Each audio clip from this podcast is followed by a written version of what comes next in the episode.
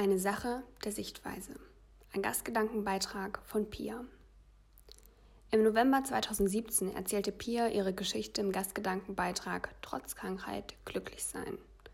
Damals sprach sie über ihre chronische Darmerkrankung und schrieb darüber, wie sie es schaffte, ihr eigenes Glück zu finden und sich und ihren Körper zu lieben und zu akzeptieren, so wie er ist, samt Krankheit.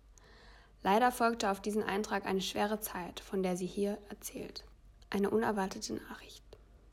Der Sommer 2018 hatte es in sich. Er begann mit einer wunderschönen, aber auch unerwarteten Nachricht. Nach zehn Jahren voller Medikamente, Rückschlägen und ständigem Wechsel von so vielen Sachen sah mein Dickdarm so gut aus wie noch nie zuvor. Die Entzündungswerte waren wie die eines gesunden Menschen. Stabil. Meine Ärztin und ich beschlossen daraufhin, einen Versuch zu starten und setzten meine Medikamente vollständig ab. Ein gewagter Versuch, aber einer, der zeigen sollte, wie stabil mein Darm tatsächlich ist. Ich schaffte es letztendlich ganze vier Monate medikamenten- und beschwerdefrei zu leben. Dann begannen die Hautprobleme. Höchstwahrscheinlich als Folge der Absetzung meines Medikaments im Zusammenhang mit der Sonne und dem heißen Klima, in dem ich mich befand. Im Urlaub bekam ich einen heftigen Hautausschlag im Gesicht und musste diesen für einen zehntägigen Aufenthalt im Krankenhaus abbrechen. Danach wurde ich gesund und zum Glück wieder beschwerdefrei entlassen. Doch die Probleme nahmen ihren Lauf und so kam es, dass ich Anfang September immer mal wieder unter leichten Bauchschmerzen litt. Appetitlosigkeit und somit auch Gewichtsverlust begann. Ich fühlte mich öfter schwach und meine fehlende Ausdauer machte sich immer mehr bemerkbar.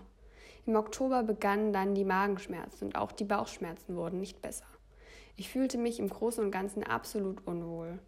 Nach einer Darmspiegelung konnten die Ärzte eine leichte Schwellung im Dünndarm entdecken.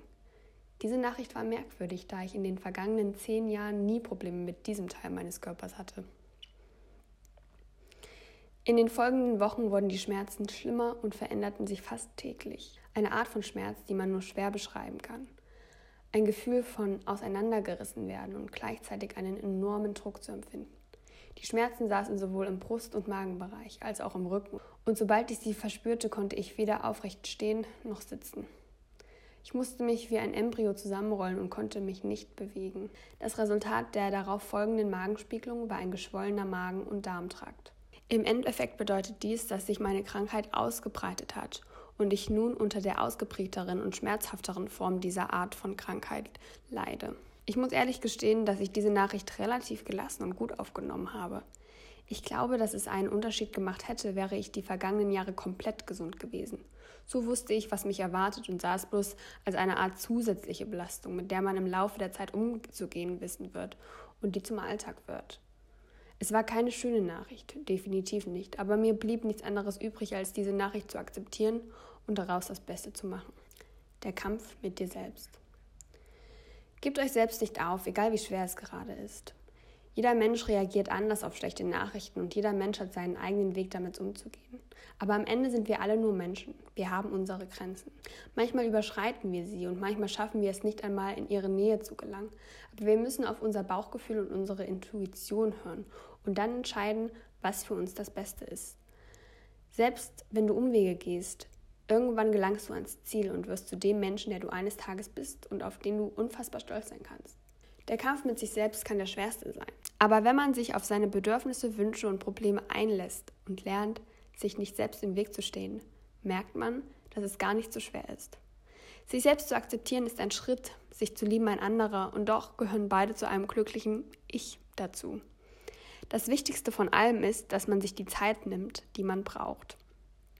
Veränderungen geschehen vielleicht über Nacht, aber die Art und Weise, wie du damit umgehst und voll und ganz versuchst, das Beste daraus zu machen, das benötigt Zeit.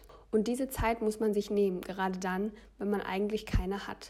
Lass dir von niemandem vorschreiben, wie du deine Probleme zu lösen hast, denn es sind deine Probleme. Vielleicht macht man nicht alles beim ersten Mal richtig, aber ist es nicht wichtig, dass man aus Fehlern lernt und hinterher ein Stück weit schlauer ist? Weiß, woran ich bin. Bei den ganzen Beschwerden im vergangenen Jahr hätte ich schon viel früher zu einem Arzt gehen können. Ich habe es nicht getan. Vielleicht war ich naiv zu glauben, es könnte nicht mein Darm sein, nur weil ich diese Symptome nicht kannte. Vielleicht war es auch selbstlos, mich so leiden zu lassen. Vielleicht war ich auch einfach nur die ganzen Arztbesuche satt und wollte endlich mal meine Ruhe von all dem haben. Mein Leben leben und frei sein. Ja, im Nachhinein denke ich, dass ich früher hätte handeln können. Dann wäre es mir zum Jahresende wahrscheinlich nicht so fatal schlecht gegangen. Aber ist es nicht viel wichtiger, dass es mir jetzt gut geht und ich weiß, woran ich bin? Dass ich aus diesem Fehler gelernt habe und auf meinen Körper hören sollte, wenn er versucht, mir etwas mitzuteilen?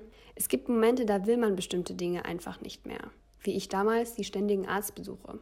Aber man muss lernen, über den eigenen Schatten zu springen, um einfach das zu tun, was richtig ist, egal wie leid man es ist.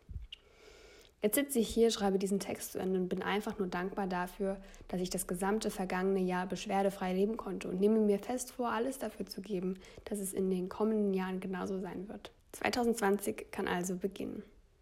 Gastgedanken von Pia erschien auf Tierendir. Eingelesen von Nora.